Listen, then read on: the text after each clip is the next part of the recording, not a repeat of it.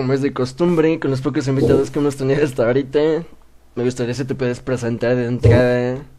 Eh, más que nada, ¿cómo fue que quisiste empezar en la nutrición? ¿En qué momento acabaste la preparatoria y dije, sabes que me llama la atención la nutrición, me llama la atención el entrenamiento? Muchas gracias por la invitación, Raúl. En verdad, aprecio la invitación y yo siempre gustoso de poder platicar contigo. Y pues bueno, uh, yo estoy estudiando la licenciatura de nutrición, estoy a punto de acabar, tengo que acabar este año. Eh, bueno, ¿cuándo inició mi interés por esto? Bueno, eso se remonta a que yo en la secundaria inicié a entrenar, inicié a entrenar pesas, desde entonces me ha gustado, pero realmente, ya sabes, en, el, en, las, en los gimnasios te suelen vender los, productos, que la proteína, que los suplementos. Obviamente los entrenadores tienen poco conocimiento de lo que te ofrecen y te lo venden como el producto milagro. Yo no considero ser inteligente ni de algún tipo, pues, por decirlo así, sobresaliente, pero sí suelo ser curioso. Entonces, cuando me dicen, tómate esto, tómate lo otro, yo trato de investigar antes de consumirlo. Realmente, sin mentirte, yo creo que a lo mucho he comprado tres o cuatro botes de suplementos en mi vida. Siento que no merita tanto el, el, consumo de ellos. Antes prefiero pues tener una dieta estructurada, prefiero antes este tener un entrenamiento bien y pues cumplir con ello. Después ya vemos este los suplementos. En mi caso yo he optado por ahorrarme ese dinero, pero bueno, entonces te platicaba que, ya sabes, lo típico, que te suelen vender los suplementos y pues entonces inicié a entrenar desde, la secundaria, pero eh, después, durante la prepa, igual solía entrenar de manera seguida, pues llevaba varios años entrenando y salí de la prepa, aunque no sabía qué quería estudiar. De hecho, antes de estudiar la carrera, estudié eh, la licenciatura. Bueno, inicié a estudiar la licenciatura en, en Relaciones Exteriores. Estudié dos cuatrimestres, no me gustó. Realmente en mi mente yo quería algo que me retara, algo que en verdad me apasionara. Quería pues no depender de alguien más. Ya sabes que si tú estudias una carrera administrativa, pues tienes que tienes que trabajar para una compañía. Pues mm, no, no es algo que me guste, aunque en ese momento lo hago. En ese momento yo trabajo para una compañía que básicamente se dedica a eso, a, a, la, exportación. Trabajo para FedEx, que es este, una compañía de, de, de transporte de productos no quiero, no, pretendo quedarme toda mi vida en, esta compañía. Eh, el hecho de que yo trabaje en esta compañía es algo transitorio, algo que me sirvió para pagar mi carrera y para, pues, es como un puente para mí para lograr lo que yo quiero. Entonces, no pretendo quedarme aquí toda la vida en esta compañía. Entonces, yo te decía, pues, mm, después de la prepa, inicié con esa carrera, no me, no me gustó, y mm, creo que algo que pocas personas conocen, a, pocas personas les, platico, es que ah, hace aproximadamente seis años mi, mi, mamá enfermó de cáncer, entonces ella estuvo un año en el hospital. Y en ese entonces pues yo tenía contacto con las personas, con el personal médico, con los, con los enfermeros, con pues con los nutriólogos no tanto, pero se veía que acudían al cuarto y daban pues la dieta, estaban ahí calculando y me parece que una vez me acerqué, no, fui a buscar a la, nutrióloga que tenía a mi, mamá y fue a preguntar, ¿no? Que cómo te pagan, este, qué onda, de qué se trata. Y ya, pues fue una plática muy breve, pero yo decidí que quería impactar en la vida de las personas, quería evitar ese tipo de, enfermedades que, que, mi mamá tuvo.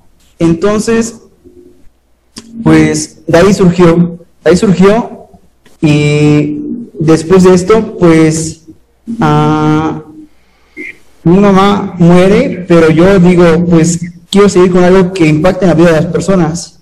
Yo entro a la parte, digo, a FedEx y estaba estudiando esa carrera de, de relaciones internacionales que va muy de la mano con, con mi trabajo actual. Pero dije, no, pues voy a cambiar por algo que me apasiona. Dejé la carrera, inicié con nutrición y pues ya, este, ahora sí, ya llevo cuatro años en la carrera. Te digo, estoy a punto de acabar. En verdad me apasiona. Es una carrera que siento que, pues, que tiene un impacto en la, en la vida de las personas muy grande. Obviamente exige un compromiso de estudio, de estar todo el tiempo capacitándose para que seamos efectivos, para que podamos apoyar a las personas pues lo más posible. Muy bien, hermano, me parece muy interesante. Antes de continuar, mi más sentido pésame por tu. Hace algún tiempo, no sé si tienes, me parece que tienes hermanos, hermano. Hace un tiempo habías hecho una publicación, no recuerdo si fue en Facebook o en Instagram. Y justamente un comentario que hiciste era que ella estaría muy orgullosa tanto de, de tu hermano. Entonces, me quedé, me quedé en shock honestamente porque no sabía el porqué del, de ese comentario hasta ahorita que me lo estás platicando. Entonces, ahorita que te estoy oyendo de verdad, me congelé, me ha sentido pésame mi hermana. Bueno, partiendo de esto, me resulta muy interesante tu postura, el hecho de que tu madre haya pasado por esta situación, la enfermedad del cáncer. Coincidimos en ese pensamiento justamente porque muchas enfermedades son prevenibles. Sabemos que la nutrición es preventiva. ¿eh? Lamentablemente muchas personas aquí en México, por ejemplo con la llegada de la pandemia del coronavirus, ¿qué sucedió? Que antes de que llegara esta pandemia ya teníamos una pandemia que era la obesidad, ya teníamos el sobrepeso. ¿Y cuántas de estas personas que contagiaron de COVID y se complicaron ya tenían comorbilidades? Que tenían hipertensión o que tenían la diabetes, e incluso personas que tenían cáncer. Muchas personas empezaron a perder la vida justamente porque ya tenían otros padecimientos de salud y se agravaron con el COVID. Y pues fíjate que a raíz de esto fue cuando lo lanzaron la la nueva este reforma del etiquetado, ¿no? De quitar al, al osito bimbo, que quitar al tigre toño y todas estas estrategias para de algún modo disminuir la obesidad del sobrepeso. Y aparte hasta ¿Cómo se llama esta materia que querían meter en la en las primarias? Que tenía que ver con la nutrición y la salud. Toda esta onda, ¿no? Pero yo pensaba, mm, realmente no es una estrategia que vaya a funcionar a corto plazo, porque la obesidad y el sobrepeso es algo que se va dando con el tiempo. Y el hecho de que quiten, no sé, las figuras animadas de los productos, va a seguir saliendo la misma, porque es algo cultural, ya tiene mucho que ver con la sociedad, ¿no? Los refrescos, por ejemplo, que les quitan el azúcar y le dejan los edulcorantes, la gente los va a seguir consumiendo, vamos a seguir consumiendo ultraprocesados. Entonces, todo este contexto, porque como te mencionaba anteriormente, yo cuando empecé la nutrición era con esa mentalidad de verte mamado, de verte fitness y toda la cosa. Pero después te vas adentrando y lo ves ya desde el punto de vista más humano, más este, no clínico como tal, pero humano de a ver, tenemos problemas de salud pública, tenemos gente que está viviendo con diabetes, gente que está perdiendo la vida por el cáncer, entre muchísimas otras enfermedades. Entonces sí considero muy importante nuestra labor, no solo como nutriólogos entrenadores, para estar influenciando sobre la gente, porque como mencionaste tú, a veces los entrenadores es una realidad, tienen mucho desconocimiento en temas de nutrición, temas de suplementación. A veces el paciente apenas se tiene para pagar de consulta y todavía les mandan suplementos que sabemos un bote de proteína 800, 900 pesos, ¿no? Entonces justamente aquí es donde entra el papel del nutriólogo de poder estarlos educando, y que se están asesorando, y que están acudiendo a consulta con nosotros para estarlos ayudando en este aspecto. Y fíjate que eso es algo que mucha gente debería de tener, lo que tú comentaste sobre ti. Que si te mandaban un suplemento o algo, investigabas, eres curioso, empiezas a investigar, ¿realmente necesito un suplemento? Porque mucha gente tiene la idea de que tienen que utilizar suplementos sí o sí, para que puedan tener resultados en el gimnasio y utilizar quemadores en la pérdida de grasa, todo esto, ¿no? Lamentablemente, reitero, mucha gente le tiene más fe a los entrenadores, como tal, no sé, el Mr. Tepetongo y todas estas personalidades que inclusive les quieren mandar fármacos, les quieren mandar ciclos desde las primeras consultas cuando son personas que son recreativas, ¿no? Entonces, ese aspecto me llamó bastante la atención y también tu carrera que estabas estudiando anteriormente, y también sabía que estabas en FedEx. Fíjate que todo se juntó para bien, porque de FedEx estás aprendiendo unas cosas que te están ayudando con tu gimnasio, los proyectos que te vayas a aventar el día de mañana, porque desde luego no te vas a quedar todo el tiempo ahí. Entonces, sí es muy importante que nos sigamos capacitando y que sigamos aprendiendo y todo esto. Y a raíz de, de esto que ya contextualizamos, me gustaría comenzar con el tema acerca de las personas que no saben si empezar con el entrenamiento de pesas o empezar con el cardio sobre la pérdida de grasa. Conocer tu postura y tener la plática acerca de todos estos temas relacionados, mi hermano. Ok, es muy interesante eso que mencionas. Las personas piensan que el cardio es necesario para la pérdida de grasa y puede ser una gran herramienta para, para ayudar a la pérdida de grasa si y solo si previamente hay una dieta, hay una dieta que, como bien sabemos, digamos, la mayor herramienta que tenemos en la actualidad o lo que ha demostrado la ciencia que funciona es estar en déficit energético. Ok, ya la persona tiene una dieta estructurada, está en déficit energético y pues ya cumplimos con lo primero, que es este tener menos energía para consumir las reservas que tenemos.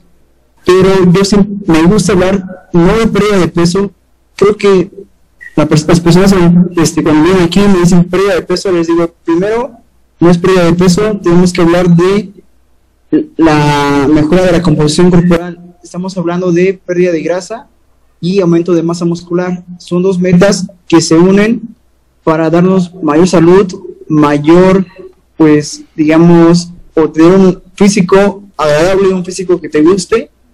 Entonces, pues bueno, son dos metas que, que se juntan, digamos, y que nos dan un físico, pues, estético.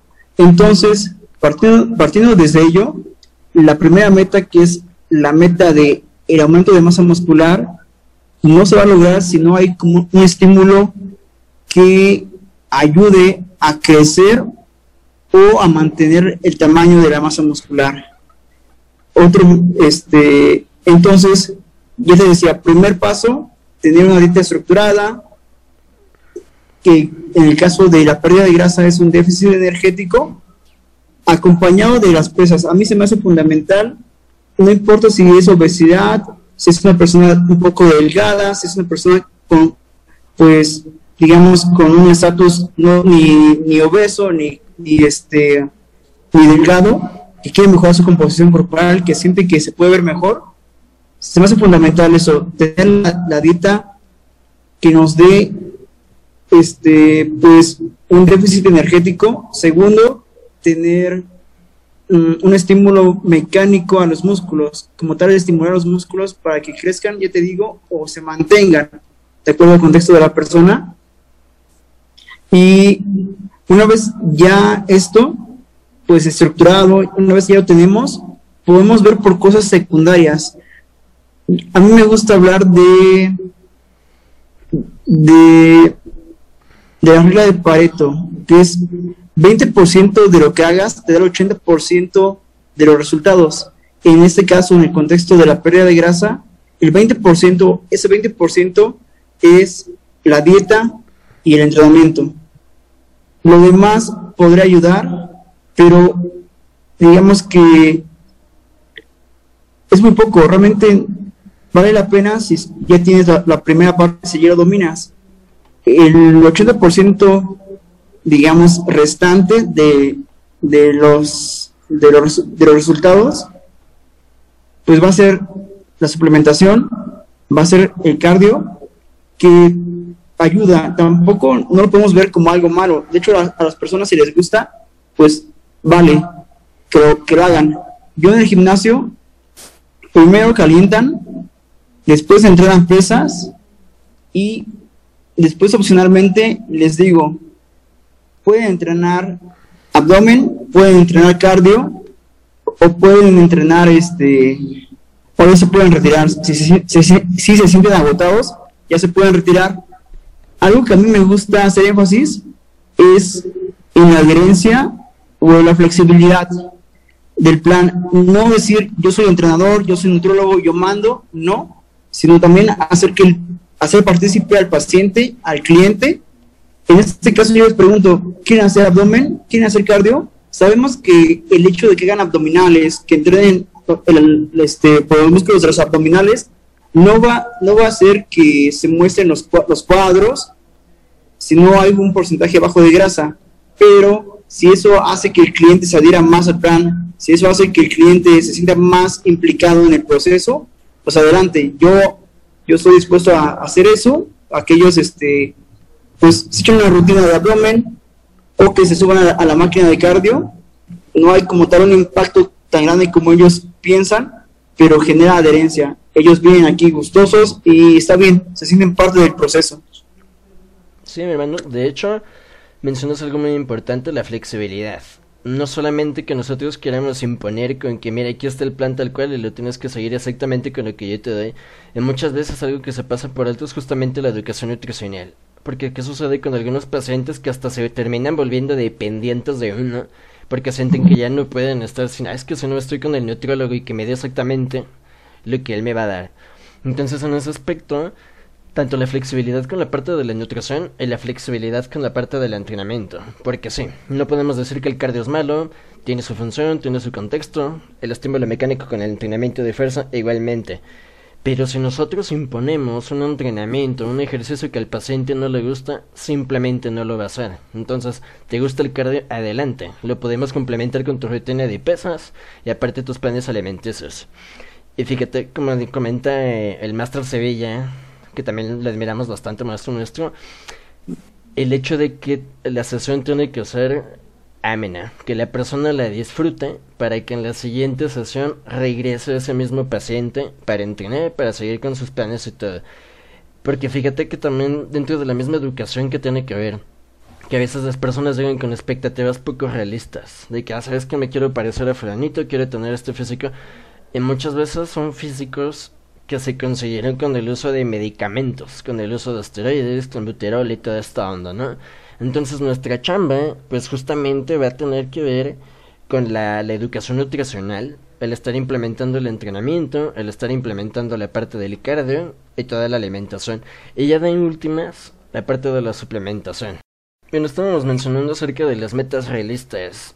Que mucha gente quiere, quiere caerle al gimnasio inmediatamente, no sé, un mes, dos meses de tener un físico pues bastante estético comparado con quien ya lleva años muchas veces los mismos entrenadores, nada más por vender el servicio, pues les van a decir, no, pues aquí te ponemos mamado en menos tiempo, ¿no? Y es cuando empiezan con la espinita de, mire, vamos a meter carnitina, vamos a meter proteína, tómate esta pastilla, ya sabes, farmacología y toda esta onda.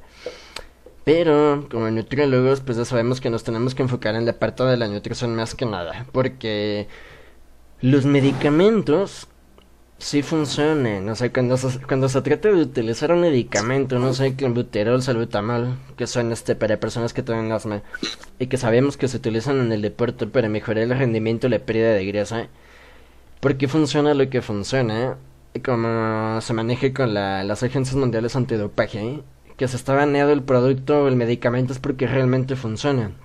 Entonces, menciono esto porque con esto pasamos al siguiente contexto como nutriólogos, nuestra chamba es hacer que las personas tengan resultados con la parte de la nutrición. Que si somos entrenadores, va, un plan integral de nutrición y entrenamiento. ¿Qué pautas nutricionales le podemos aportar a nuestra audiencia cuando están buscando una pérdida de grasa, pero están buscando también el mantenimiento de la masa muscular? Ok. Cuando hablamos, cuando hablamos de nutrición, y pérdida de grasa, a mí me gusta hacer mucho énfasis en la cantidad de proteína. Realmente, eh, como ya dije, buscamos un físico estético donde se pierda grasa, pero a la misma vez, pues, ah, mantengamos o incluso aumentemos masa muscular.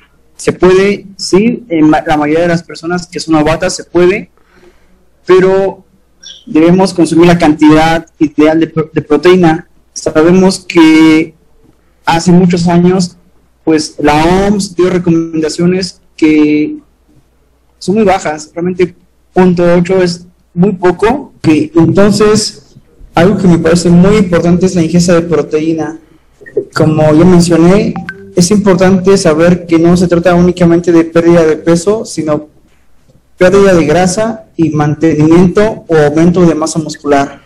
Por ende, eh, el consumo adecuado de proteína, que según las recomendaciones más actualizadas, ronda entre 1.6 a 2 gramos de proteína, o quizá 2.2 o un poco más, dependiendo del contexto de la persona, pues mm, es importante. Primero, ya te digo que ayuda a conservar la masa muscular, pero además, pues hay, hay una saciedad mayor cuando consumimos una cantidad mayor de proteína. Entonces, el hecho de, seguir una recomendación como la de la OMS de 0.8 o de un gramo, 1.2 gramos, pues en caso, bueno, primero es muy complicado que, las personas adhieran ese tipo de dietas porque es una cantidad muy pequeña, van a sentir mucha hambre. Si por sí es muy complicado llevar un plan, ahora más con una cantidad así de pequeña de proteínas. Y también en caso de que se pueda, se puedan adherir a ese plan, probablemente hay una pérdida de, masa muscular. Probablemente no, no se vean como les gustaría verse. Entonces, yo considero importante por eso el consumo de proteína adecuado. Igual me, me gusta pensar en el agregar Obviamente queremos que reduzcan la cantidad de, frituras, la cantidad de comida procesada, pero me gusta pensar en agregar, ya te digo, más proteína, me gusta pensar en agregar más verdura. También la verdura es importante porque da mucha saciedad y pocas calorías. Realmente un, plato de un plato, una ración, una porción de, de, de verduras da muy pocas calorías, da mucha saciedad y pues realmente no hay como tal una verdura que deba consumirse o no, realmente no me gusta pensar en, no sé, muchas veces pensamos en, en lechuga, ¿no? O pensamos en, no sé, muchas personas piensan en, en, o le dan mucha importancia a ciertos alimentos, ¿no? Que la avena, que, no sé, absorbe la, la grasa y se la lleva, sabemos que hay alimentos que poseen propiedades que nos ayudan a mejorar la, salud, pero de manera aislada es imposible que nos tengan un efecto pues tan grande para mejorar la salud.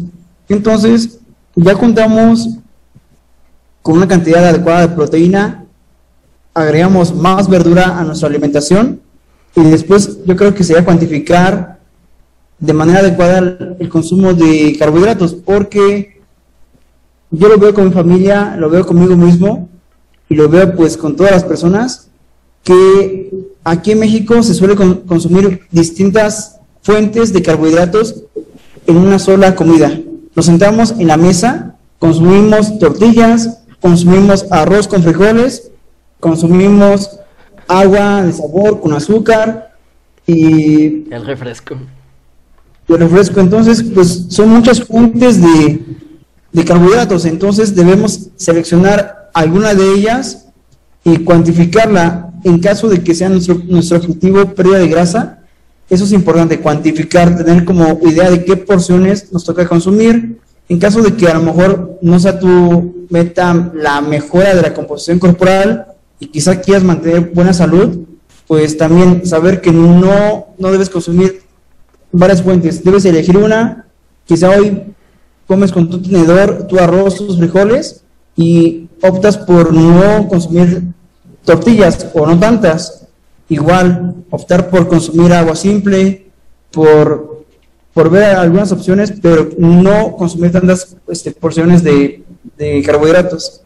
Sí, exactamente, mi hermano. De hecho, mencionas algo muy importante Obtenemos carbohidratos de muchísimas fuentes. ¿Y qué sucede muchas veces cuando la persona se quiere poner en un régimen alimenticio?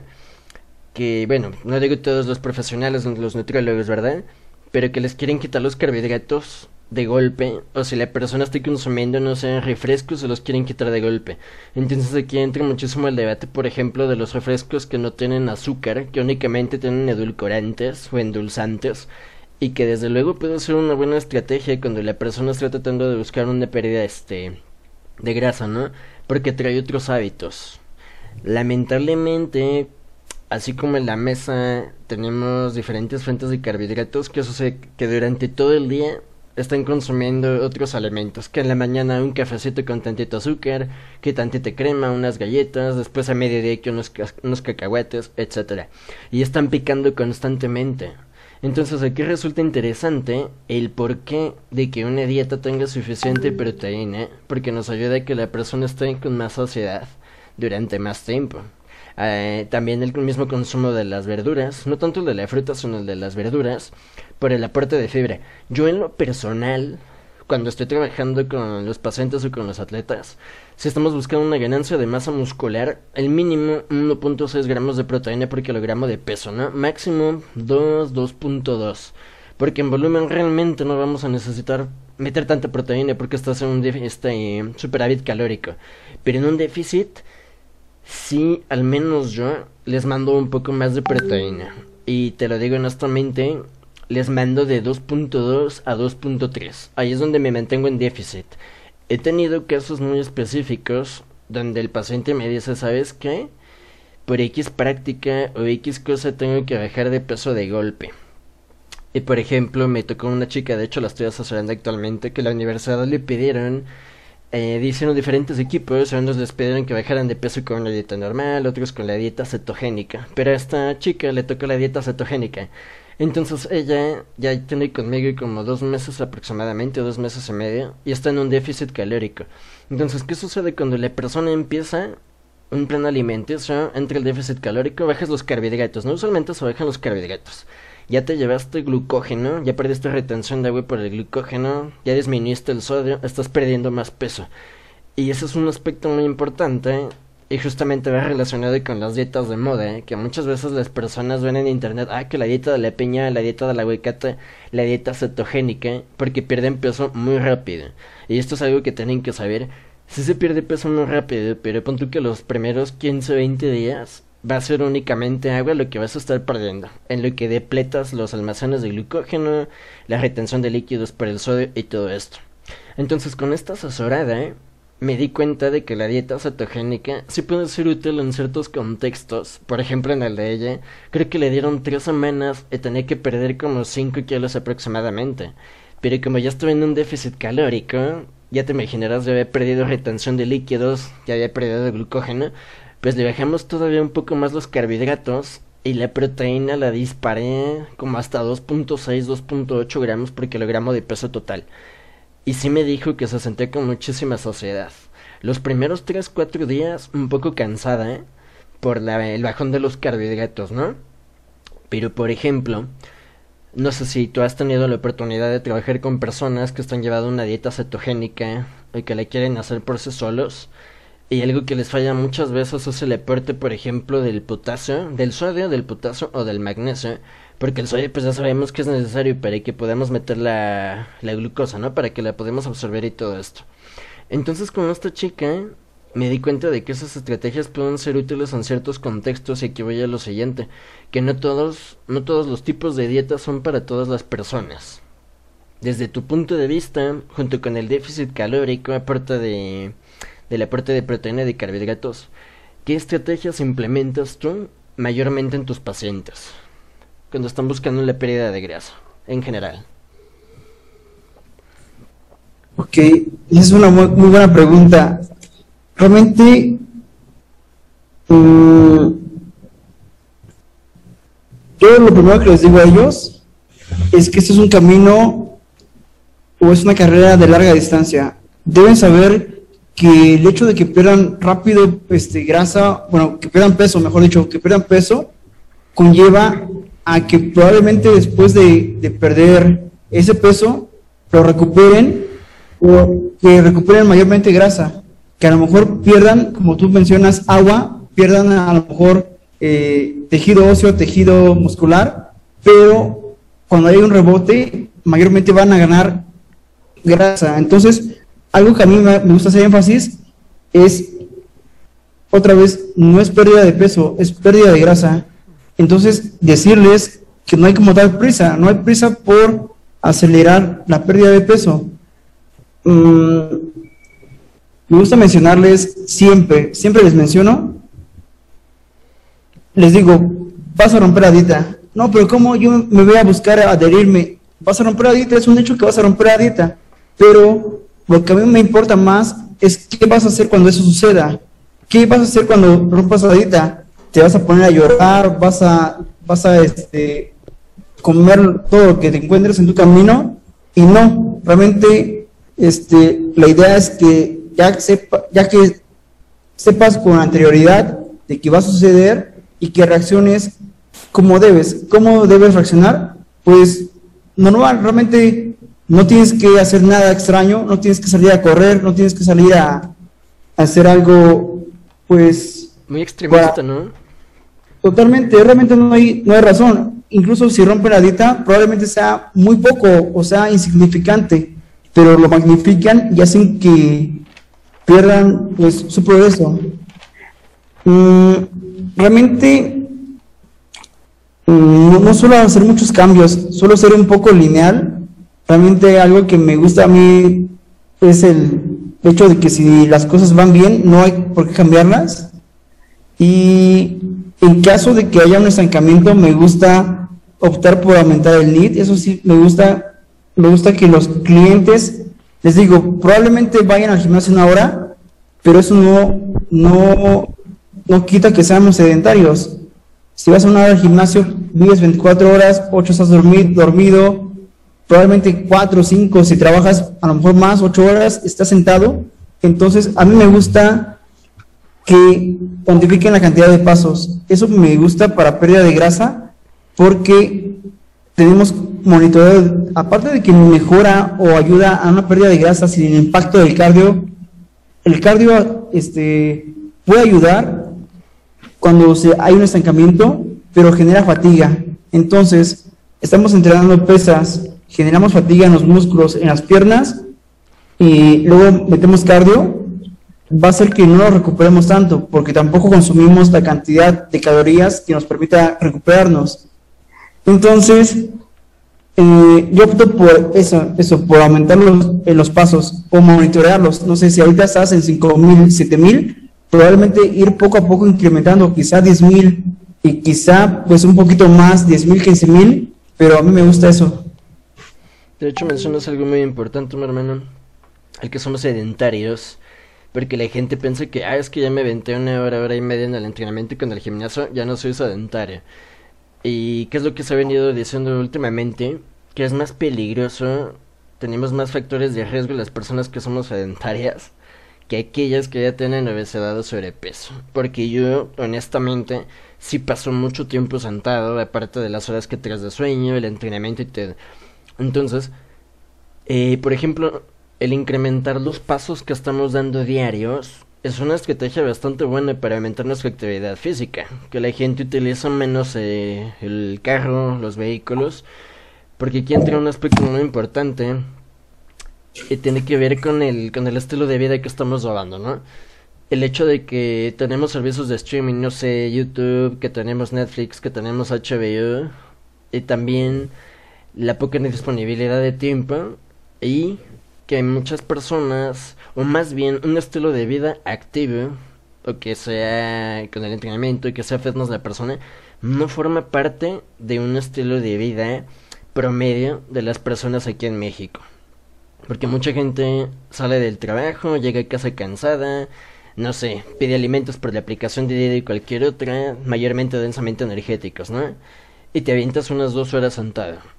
Entonces, lamentablemente, la gente cree que únicamente porque entrena una, una hora y media en el gimnasio, se les quita lo sedentario. Y te digo, o sea, yo que también estoy en la onda de la nutrición y el entrenamiento, me sigo considerando sedentario. Y esto bueno, pues es bastante relevante y va el otro punto, que tenemos que estar haciendo promoción de la parte del entrenamiento. Y muchas veces la gente empieza a abusar del entrenamiento, no empieza a abusar del ejercicio, empieza a abusar del cardio, poniendo por encima esto antes que la misma nutrición. ¿Te ha tocado trabajar con pacientes que únicamente con el puro entrenamiento hayas notado que tengan buenos cambios físicos o que no son tan relevantes pero que tengan cambios favorables?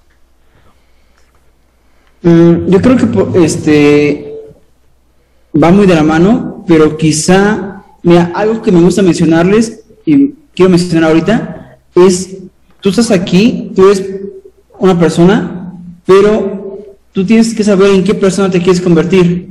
Por ejemplo, ahora una persona que es delgada, que tiene buen físico, esa persona, ¿qué hábitos tiene? Esa persona probablemente haga ejercicio, probablemente lleve una dieta adecuada, probablemente tome agua, no tome tanto refresco. Bueno, esa persona ya tiene hábitos. Ahora tú debes tratar de poco a poco convertirte en esa persona que quieres ser, una persona fitness, ¿no? No tanto en la meta cuantitativa, ¿no? De quiero perder tantos kilos, sino en qué persona te quieres convertir. Ahora, que ya sabes qué persona quieres ser, qué hábitos lleva esa persona. Y quizá lo primero sería introducir un hábito por, uno por uno. Probablemente el ejercicio primero, probablemente te guste, no te gusten las pesas, odio las pesas, te vas a correr, genial, y después la nutrición. Pero mm, creo que siempre va muy de la mano el hecho de que a lo mejor una persona ya se compromete a hacer ejercicio, diga, voy a tratar de mejorar mi alimentación, voy a tratar de, a lo mejor no llevar una dieta, pero quizá voy a reducir la cantidad de consumo de refresco, ¿no? O la cantidad de consumo de, de papas o cualquier tipo de procesados. Algo que yo te quería preguntar y no sé cómo veas, que me desconcierta bastante, es el hecho de que las personas tengan la mentalidad de que, ok, ya fui a hacer ejercicio, ya tengo el derecho de, o la, la posibilidad de consumir aliment, mayor cantidad de alimentos, no sé, no sé. sí, exactamente, como que tienen este detalle de premiarse, ¿no? De que, ay, ya me venté mi entrenamiento, me merezco una hamburguesa, me merezco unas papas. Y fíjate, muy interesante esto, el hecho de que a veces las personas no pudieron ir a entrenar un día o un día no pudieron seguir la dieta, aunque más que nada con el entrenamiento, y el otro día lo quieren compensar entrenando más. O quieren compensar la alimentación comiendo muchísimo menos. Entonces aquí es donde empieza todo el desorden y justamente lo que estabas mencionando con todo esto, mi hermano. Otro punto muy importante acerca del uso de fármaco. Si ha acercado a ti alguna persona que ya te diga quiero utilizar esteroides, quiero utilizar clenbuterol o cualquier otra cosa, ya sea porque se están desesperando o porque tienen fines competitivos o meramente recreativos. ¿Qué crees que no? Realmente a mí jamás me han ofrecido y tampoco yo, o sea, nadie me ha preguntado este, cómo consumo clenbuterol, cómo me pongo mamado rápido. Realmente como que me, me he desenvuelto en un ambiente donde la mayoría de nuestros clientes son novatos, no son personas como con algo de experiencia. Te digo que es, es raro, pero no, casi no he tenido experiencia con gente que ocupe fármacos o que quiera ocupar fármacos. Lo que sí es muy común ahorita, no sé si te ha pasado, es que pregunten por, el, por la creatina. Yo creo que está muy, muy de moda. Y bueno, entre las cosas malas que esté de moda, pues por lo menos está de moda un suplemento que tiene evidencia Obviamente decirles que no es como tal el suplemento que les cambia la vida, pero pues qué bueno que sea uno que está pues comprobado que tenga evidencia de que funciona. Sí, de hecho la creatina ya se está sobrevalorando bastante. Y al rato va a ser la cafeína y al rato va a ser cualquier otro suplemento. Fíjate, eh, actualmente estoy trabajando más que nada con mujeres que con hombres. Y ya ven por ahí cinco o seis chicas que me preguntan, oye, fíjate que una de mis amigas está utilizando creatina, le quiero utilizar, ¿no? Eh, le pregunto, a ver, ¿con qué finalidad? Ya sabes cómo funciona, cómo actúe, que vas a ganar peso y toda esta onda. Porque viene alguien que lo está utilizando y automáticamente lo quieren utilizar. Y lamentablemente creen que por utilizar creatina van a sentir efectos, wow, fabulosos, ¿no? Que voy a sentir el bombeo, que me voy a sentir con muchísima energía cuando realmente no es así y el efecto lo vas a sentir no sé 15 20 días vas a sacar no sé dos repeticiones más te recuperaste antes de tiempo etcétera entonces así como sucede con los principiantes que creen que una dieta es milagrosa, ahorita está sucediendo con los suplementos, está sucediendo con la creatina. Y el otro punto también muy importante, que muchas veces no saben ni qué creatina utilizar. Mencionas tú, si es uno de los suplementos con más evidencia, pero también una persona que le venden, no sé, medio kilo de creatina en 200, 300 pesos, tan barato, pues obviamente que te van a vender ahí, ¿no? Hace un tiempo por ahí estaba viendo publicaciones justamente de que estaban saliendo unos lotes pues adulterados. Entonces creo que ahorita ya tenemos que empezar a educar a la gente de, ¿sabes qué? La creatina sí funciona, sí es efectiva, pero tampoco es para que la quieras meter este pues de a huevo prácticamente, porque no la van a necesitar. ¿Y qué sucede también muchas veces? Que quieren empezar con preentrenos, ¿no? Oye, fíjate que quiero utilizar este cafeína, o que quiero utilizar beta nena Y se dejan llevar por aquellas marcas que tienen nombres bien rebombantes. Estos de, de Psychotic, nombres este con armamento militar y todo eso. Y la gente se altera por querer utilizarlos. No sé si te has tenido la, la experiencia de que alguno de tus asesorados esté queriendo meter preentrenos como tal. O cualquier suplemento, bueno, aparte de la creatina y de la cafeína. Pues sí, sí, y realmente aquí en el gimnasio ahí tenemos proteína, tenemos creatina y tenemos este, ¿cómo se llama? La beta Creo que tienen, no tienen preentreno. Realmente es muy poco. Creo que nada más hay una persona que nada más la cafeína. Nada más hay una persona que consume el preentreno pero es que yo también les hago énfasis, me preguntan, ¿esa para qué funciona? Les digo la verdad que si ellos no tienen buenos hábitos alimenticios, si no se hidratan bien, si no tienen horas de sueño correctas, pues de poco les va a servir el suplemento para tener mejores entrenos, si no descansan. Sí, porque muchas veces la gente se olvida de comer chido, que es lo principal. Y fíjate, al principio mencionabas, eh, ¿cuántos botes de proteína habías mencionado? ¿Dos, cuatro? Que has utilizado muy poquitos suplementos, ¿no? No, no, no. Sí, está bien. No, no digo que está mal. Le comento porque gente que no son nutriólogos o entrenadores terminan utilizando más suplementos que nosotros, que estamos en el rama, ¿no? Y fíjate, a mí me han preguntado, oye, ¿tú qué has utilizado? ¿De qué suplementos? Porque como saben que he utilizado farmacología y todo esto, pues a veces la gente, oye, ¿qué, se utiliza parte del fármaco? Pero fíjate que nunca he utilizado creatina. Nunca la he utilizado en todo este tiempo. Nunca. Ni cuando, nunca, ni cuando utilizo esteroides. Cafeína la llegué a utilizar. Solamente un scope del psicótico en el gimnasio hace como tres años. Pero creo que fue muy poquito polvo el que me tomé porque no es ante la gran cosa. Yo creo que fue eso. Lo que sí llegué, lo que sí llegué a meter fue proteína. Porque cuando estaba utilizando esteroides, obviamente cuando era más novato, pues si piensas que necesitas una ingesta endemoniada de proteína, ¿no?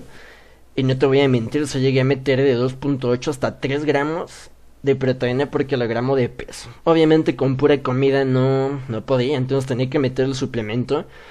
Pero yo, yo creo que de 4 años de 4 años para acá, tengo 25 como de los 21 para acá, yo creo que solamente he utilizado dos botas de proteína, mi hermano, nada más.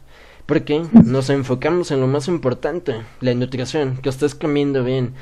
Ay, por ejemplo, las personas que es que me siento muy cansado y quiero meter cafeína. Fíjate que vi en internet este juguito de betabel como preentreno.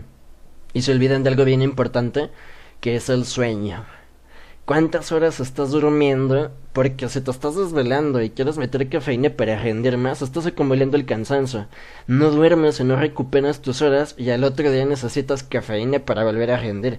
Porque yo he visto a muchos colegas que no sé si toman definitivamente mucho café porque les gusta bastante o porque ya se hicieron adictos a la cafeína y ya no arrancan sin cafeína. ¿Tú qué opinas? ¿Tu experiencia? Sí, ya se vuelve como parte, no sé, como para pertenecer, no, así ah, tomo café, ¿no? Soy, soy en onda, ¿no? ¿Qué onda? Descansa bien, duérmete bien, pues si puedes, o sea, yo por ejemplo no tengo tanto la posibilidad de dormir, pero pues si puedo aprovecho, ¿no? No, no, no dependo del café, muy raro tomo café. De hecho, este, apenas trajeron aquí al gimnasio eh, bebidas energéticas la probé, probé una, estaba entrenando como a las 7, pues ahorita no pude dormir, me dio insomnio, o sea, yo estaba, tenía mucho sueño, tenía los ojos súper pesados, pero mi sistema nervioso estaba prendido, entonces no podía descansar. Realmente yo no, no me gusta ese consumo de, café, ni, ah, aquí está mi café del día, no, no me gusta, realmente se me hace algo, una práctica incorrecta. Yo creo que primero hay que ir por los hábitos, ¿no? Descansa bien, se puede. Empezar a cuidar nuestros hábitos desde la parte de la nutrición, la hidratación, el consumo de sal, mi hermano. Porque también el consumo de sal de que, ay, es que la sal es del demonio y que me va a subir la presión. O sea, la sal sí es mala para aquellas personas que ya tienen problemas en las que está contraindicado, ¿no? Una hipertensión arterial. Pero fíjate que hubo un tiempo en el que yo me di cuenta en mí que a pesar de que estaba consumiendo muchos carbohidratos, o sea, estaba bien hidratado, me senté cansado. Entonces me puse a hacer mi recordatorio y todo, y me estaba faltando sodio. Y creo que aquí también es muy importante ese aspecto porque a veces no digo que todo el tiempo, pero se contabilizan los carbohidratos, las proteínas y las grasas. Pero también se va a dar el caso en el que pasamos por alto el aporte de ciertos minerales, ¿no? El sodio, el potasio y demás. Porque como mencionabas hace rato, eh, se le da mucha preferencia a ciertos alimentos o les atribuyen propiedades que hacen milagrosas. Lo de la avena, eh, lo del agua con limón caliente que para llevarse la grasa, si eres un sartén va gente que quiere utilizar la carnitina que para perder grasa y todo esto. Entonces, definitivamente muchísima desinformación. ¿En qué consideras más tú? ¿La parte de la nutrición o el entrenamiento? Porque creo que la gente lo que más le va a entrar es el entrenamiento. Es como que lo más sencillo. La nutrición ya después la dejan a un lado. Sí, de hecho es más sencillo que se adhieran o que vayan al gimnasio que la que se adhieran a una dieta. Realmente es muy complicado que se adhieran, que se a la dieta porque implica más esfuerzo, más hábitos. Y realmente, como tú mencionas, hay mucha desinformación. Nuestro, nuestro propósito, nuestra, nuestro fin debería ser educar a las personas. Como te digo, algo que me parece muy importante es escucharlos. O sea, si tienen como esa, esa espinita de, ah, suplementos, suplementos, a ver, a escúchalos, qué han comprado, qué piensan comprar, y en base a eso, pues darles recomendaciones que según su contexto funcionen. Entonces hay que aprender a escuchar, hay que callarnos, primero escucharlos y después ya dar recomendaciones que se, que se adecuen a su caso. Sí, exactamente, mi hermano. A ver, así que, pues como me hemos mencionado, es nuestra chamba, ya sea por el ámbito de la nutrición o el ámbito del entrenamiento como tal, pues estar haciendo promoción de ambas en las personas. Y fíjate, yo batallo un poco más con las mujeres. Porque hay que reconocer que la mujer es un poco más vanidosa, se cuida más que el hombre, que va a comer, que se va a cuidar y toda la onda. Pero también me he dado cuenta que son más propensas a que tengan un trastorno de la conducta alimentaria. A veces estoy trabajando con las chicas, les estoy preguntando, allí cómo vas esto lo otro. Y te vas dando cuenta sobre la marcha de que ya tienen ciertos rasgos que pueden ser de un trastorno de la conducta alimentaria y por ahí ya mandé como a dos o tres chicas justamente que vayan a terapia. No sé si tú has trabajado con gente así, que veas que, oye, tú tienes un trastorno de la conducta, necesitas terapia. Es muy extraño, realmente es muy extraño cómo la mente nos engaña. Como yo estaba platicando con un chavo aquí en el gimnasio y me platicó que este, tuvo problemas psicológicos, casi de suicidio, este, tuvo la pérdida de un hermano, así muchas cosas sucedieron en su vida y él empezó a ganar peso. Dijo que llegó hasta los 130 kilos, pero no se daba cuenta. Entonces, hasta que, bueno, él es un, chavo gay, hasta que su novio le dijo, ¿sabes qué? Estás mal, o sea, lo, dijo de una manera muy grosera, la verdad, muy, muy mal. Es otro aspecto que no me gusta, que las personas se metan en la, vida de los otros. Sí. Eh, su novio hacía ejercicio y, y este chavo no, y le, le dijo de una manera horrible que ya no, que no lo quería, ¿no? Pero hasta ese momento se dio cuenta de que no se veía bien o de que estaba engordando mucho. Y él les platicaba que no se puede, no se puede ver en un espejo. Hasta ahorita apenas se, se, se ve en un espejo, pero es algo que no podía. Realmente me sorprende mucho cómo llega a afectar este, el aspecto físico de las personas y cómo las personas minimizan el hecho de decirle al otro gordo, decirle te ves flaco, estás perdiendo mucho de peso, es horrible, o sea, hay que pensar antes de, hablar, no podemos ir por la, por la calle diciendo gordo a las personas o te ves pésimo, ¿no? No podemos decir eso. Exactamente, mi hermano. De hecho, tiene muchísimo más impacto del que nos imaginemos. Hace un tiempo yo estaba asesorando a un chico de forma presencial en un gimnasio, muy delgado, medí como unos setenta y tantos, pero estaba en los cuarenta y tantos kilos, imagínate. Entonces por ahí habían dos chicos con los que no se llevaba. Y recuerdo que el muchacho se salió del gimnasio porque le dijeron que se veía muy flaco. Entonces yo digo, la persona va con toda la motivación del mundo al gimnasio para cambiar sus hábitos, para cambiar su físico. Apenas se motivó y alguien del gimnasio te dice, sabes que te ves muy madredón, te ves muy flaco, te ves muy gordo. Mejor vete a tu casa o algo por el estilo. Afortunadamente, creo que son más los gimnasios donde la gente cada vez es más solidaria y se ven a una persona en esta condición le dicen, ¿sabes qué? Aquí te ayudamos, aquí te echamos la mano. Pero de ahí en fuera, eh, considero que es muy fácil, y más ahorita con redes sociales, es muy fácil que la gente esté juzgando los físicos de los demás y no se ponen a pensar que esa persona ya puede traer alguna condición mental, no sé, ansiedad, depresión, cualquier trastorno, y todavía le hacen ese tipo de comentarios despectivos. Y es que es bastante complejo, bastante extenso este tema, porque entraríamos incluso en temas de, de autoestima, de seguridad, de la percepción de tu físico. Yo, por ejemplo, fíjate, cuando estaba usando esteroides, la primera vez que los utilicé, eh, no voy a mencionar las sustancias, pero en un lapso de 12 semanas, mi hermano, yo creo que me puse arriba 6 o 7 kilos. Me hice antropometría, toda la onda. Fue muy poca retención de líquidos la que gané y fue más que nada masa magra. Pero por experiencia te puedo decir que el aumento tan rápido de peso con la masa muscular, o sea, a mí en lo personal se me pegó mentalmente porque me veía en el espejo y yo me veía igual.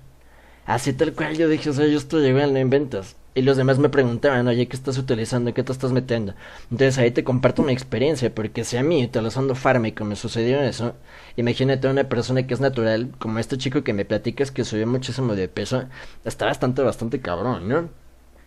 Y bueno, mi hermano, eh, ya para finalizar este episodio, estuvo bastante bueno. Me gustaría que le dieras a nuestras audiencias cinco consejos breves o si gustas extenderte un poco más para aquellos que son principiantes y quieren empezar en el entrenamiento y con la nutrición. ¿Por dónde deberían empezar y después qué? Pues yo recomendaría que primero se acerquen a alguien que sepan que tiene conocimiento o bueno, no se dejen llevar por el físico. Realmente un físico estético no quiere decir que tengan conocimiento.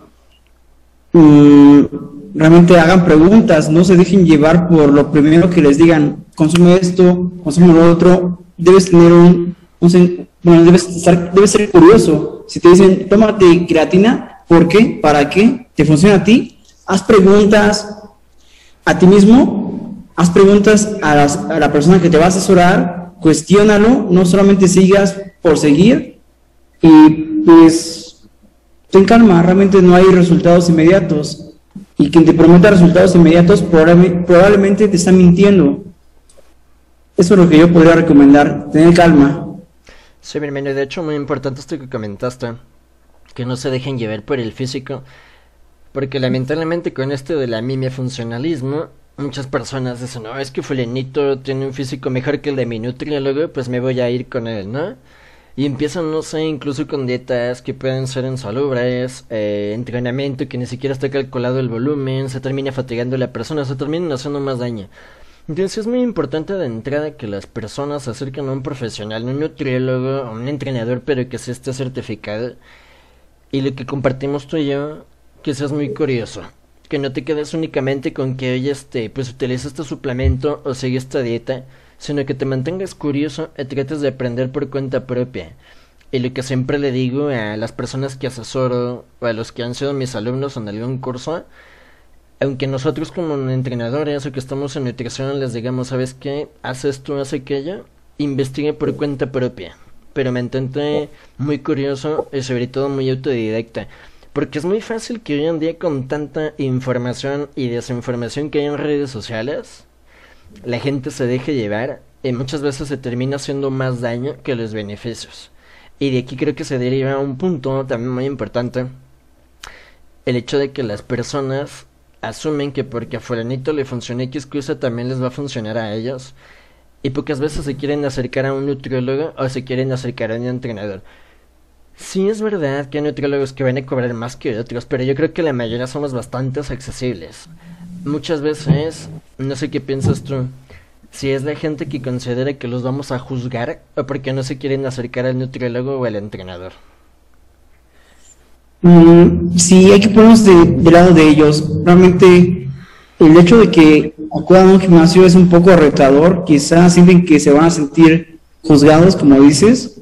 Entonces, tratar de escucharlos, hacerles la plática. Va, a haber, bueno, en este caso, en mi gimnasio tengo personas con obesidad, digamos, bastante, pues, grande, y a lo mejor pues, yo, yo les puedo decir, pues vengan, vayan al gimnasio, pero a lo mejor no se sienten con la confianza ni siquiera de quitarse el suéter, ni siquiera de, venir a, al gimnasio, entonces se van, a, se van a sentir juzgados, debes hacer que se sientan pues lo más normal, platicarles, este, o sea, que el tema de la obesidad no sea como el tema principal, o sea, sí tienes que trabajar en ello, pero hacerlos sentir cómodos, platicarles como si estuvieran en cualquier otro contexto para que no sea como el tema central, obesidad, obesidad, debes hacerlos sentir relajados. Sí, justamente eso, mi hermano. Y ya como puntos finales, lo que reiteraste ahorita, acérquense un profesional que sean muy pacientes y que sean muy constantes. Y desde luego, eh, una persona que se va a asesorar siempre va a avanzar más rápido, se va a ahorrar tiempo, quizás hasta se va a ahorrar dinero si se acerca a un profesional para que se asesore. Porque alguien que no se asesore, ¿qué sucede? Vas aprendiendo sobre la marcha, vas cometiendo los errores sobre la marcha y hasta después te das cuenta de que le cagaste muchísimas veces. Pues bueno, mi hermano, te agradezco muchísimo por tu presencia aquí en el podcast. Espero que hayas disfrutado de la plática. Fue una plática bastante interesante. La, el intercambio de opiniones, las risas. Y desde luego, mi hermano, la disfruté bastante. Yo también, yo también la disfruté bastante en sí te agradezco mucho por el espacio, por el tiempo. Al fin se logró, me encantó estar aquí y esperamos que podamos aportar un poco de, de información que les sirva para mejorar su físico, su salud y cualquier duda, pues estamos aquí. Claro, mi hermano, muchas gracias.